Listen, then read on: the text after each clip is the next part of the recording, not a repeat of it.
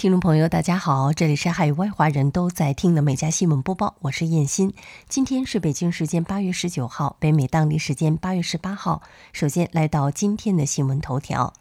根据约翰斯霍普金斯大学的最新数据，由于新冠变异病毒德尔塔毒株的持续蔓延，截止到十五号，佛罗里达州、路易斯安那州、夏威夷州、俄勒冈州和密西西比州都打破了七天平均日增新冠确诊病例数的最高纪录。据报道，路易斯安那州、密西西比州和佛罗里达州的新冠肺炎人均感染率均创下各州最高纪录。截止到十五号，路易斯安那州平均每十万人中有一百二十六例新冠肺炎确诊病例，是全国平均水平的三倍多。根据卫生官员的报告，绝大多数因确诊新冠肺炎而住院和死亡的患者是未接种新冠疫苗的人。州长办公室在一份新闻稿中宣布，德克萨斯州州长格雷格·阿伯特当地时间本周二的新冠检测结果。呈阳性。新闻稿说，州长阿伯特已全面接种新冠疫苗，目前没有任何症状。好，进入今天的焦点新闻。当地时间八月十七号，美国拜登政府证实，计划将旅客在飞机、火车和公共汽车及在机场和火车站戴口罩的要求延长至二零二二年一月十八号，以应对持续的疫情风险。据报道，四月三十号，TSA 宣布扩大强制口罩令，覆盖全部公共交通系统，并延长期限至九月十三号。据了解，这一规定最初于二月一号生效，原本的到期日为五月十一号。公共交通口罩令要求几乎所有形式的公共交通工具上的旅客和工作人员都必须佩戴口罩。当地时间八月十八号，美国诸多高级卫生官员在一份联合声明中宣布，美国将从下个月开始广泛分发新冠疫苗加强针。新的数据显示，疫苗的保护作用会随着时间的推移而减弱。美国疾控中心在联合署名的声明中称，现有数据非常清楚地表明，疫苗的保护作用会随着时间的推移而下降，这与德尔塔变异株占据主导有关。官员们还表示，计划从九月二十号开始向所有美国人提供加强针。世卫组织首席科学家苏米亚·斯瓦米纳坦表示，疫苗可以有效防止德尔塔变异株导致的重症和死亡。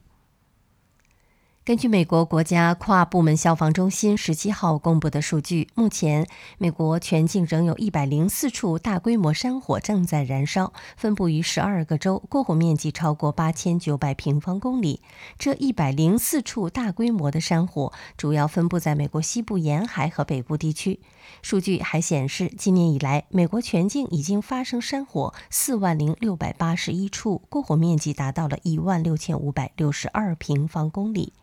报道称，在加州七月十三号燃起的迪克西山火仍在不断的扩张，而加州这两天又出现了新的山火。其中，十四号燃起的卡多尔山火位于加州埃尔多拉多县。十七号夜里火势迅速蔓延，过火面积一夜之间增长两倍多，当地约两千五百名的居民被要求紧急撤离。据介绍，目前卡多尔山火已经烧毁了一些居民区的建筑物，详细损失情况目前还无法评估。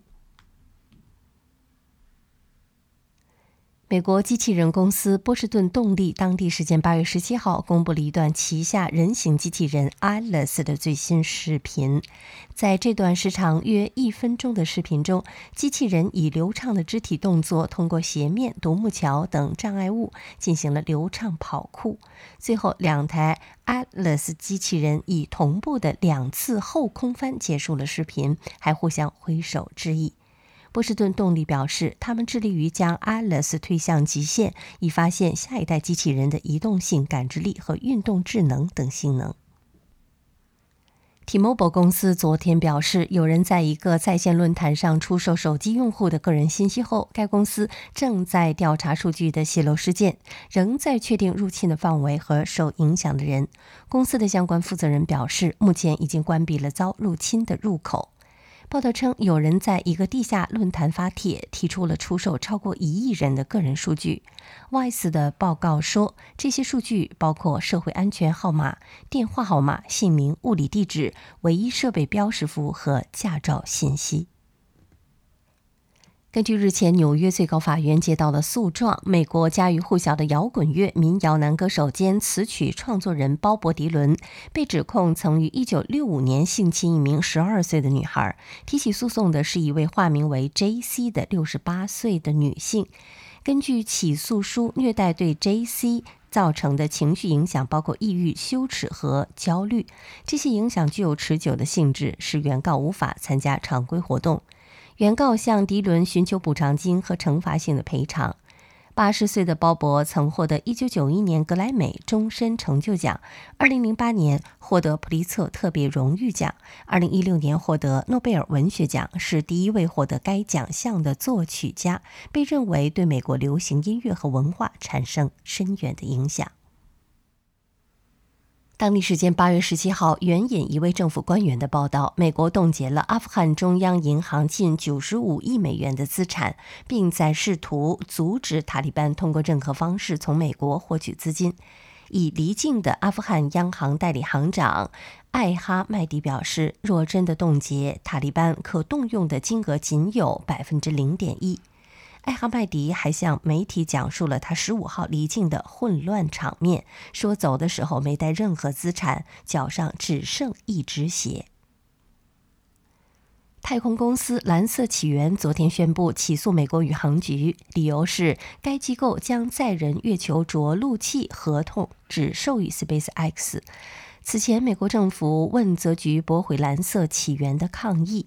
据报道，蓝色起源月球着陆器项目首席工程师尼廷·阿罗拉十八号宣布已经离职，加入了太空探索技术公司 SpaceX。阿罗拉正在参与研究蓝色起源的月球着陆器，该着陆器旨在将不同的有效载荷运送到月球的表面。美国内华达州一名男子日前去租房外扔狗屎，打开垃圾箱的盖子之后，意外地发现了一只翻垃圾的狗熊。男子吓倒，摔跤跌坐在了地上，导致脚踝扭伤，跟腱脊柱部位需要动手术。报道称，男子认为该州废物管理公司未能提供防范野生动物的垃圾桶，对其提起诉讼，并索赔1.5万美元及诉讼费。意大利考古团队昨天从庞贝古城一座坟墓中发现了一具六旬老人的遗骸。这具骨骸保存良好，头骨上的白色头发及部分组织清晰可见。这具骨骸旁边的墓碑铭文上介绍了其自由奴隶的身份，并表明他的任务是协助庞贝城内的希腊语表演活动。负责人表示，这是首次证明庞贝城内存在希腊文化的证据。举办希腊语表演活动也证明了庞贝城内开放自由的文化氛围。美国佛罗里达州一名女子丹尼尔·费列洛日前在夏洛特县的监狱探视中心与一名囚犯视频通话，向囚录露出了自己的胸部，似乎还很开心。该行为导致他自己也被关进了监狱。夏洛特县警长办公室在一份声明中说，几天后，费列罗被逮捕，并被指控在公共场所暴露性器官和违反缓刑条例或社区管控条例。根据监狱的记录，他被关押在夏洛特县监狱，后来被释放。墨西哥瓦哈卡一名冲浪者近日分享了自己倒立冲浪的绝技。其颠覆性的表演让人大吃一惊。视频显示，二十五岁的泰勒·约瑟夫在巨浪袭来的时候，先是双脚站上冲浪板，然后蹲下，用双手撑住，双腿向空中抬起，呈倒立的姿势冲浪。他能够保持身体的倒立长达十五秒。据报道，泰勒原籍加拿大，现居住在墨西哥瓦哈卡。他花了三年的时间才掌握了倒立冲浪。泰勒令人难以置信的表演引起了网友们的惊叹。有人评论说：“这怎么可能？”还有人写道：“他不是地球人。”美国特拉华州一所特许学校因司机短缺，将给学生家长支付工资，让他们开车送孩子上下学。据介绍，由于失业救济金政策导致了全国劳动力短缺，加上疫情的严峻，因此学校难以招到合适的司机。该校校长表示，他们将为每位家长每年支付七百美元的费用，而一个五孩家庭开车接送孩子能拿到三千五百美元。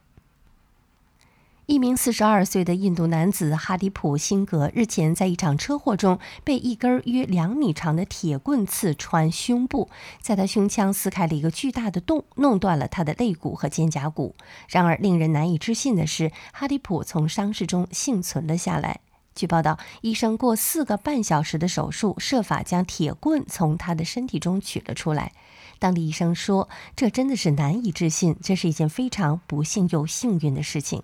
报道称，突然的爆胎导致了汽车偏离了路线，这使得他失去了控制，汽车冲出了马路并撞到了障碍物。美国阿拉斯加冰河湾国家公园近日在社交媒体上分享了一段罕见的海市蜃楼的景象。视频显示，冰河湾里一个看起来像飞碟的东西在水面上漂浮移动。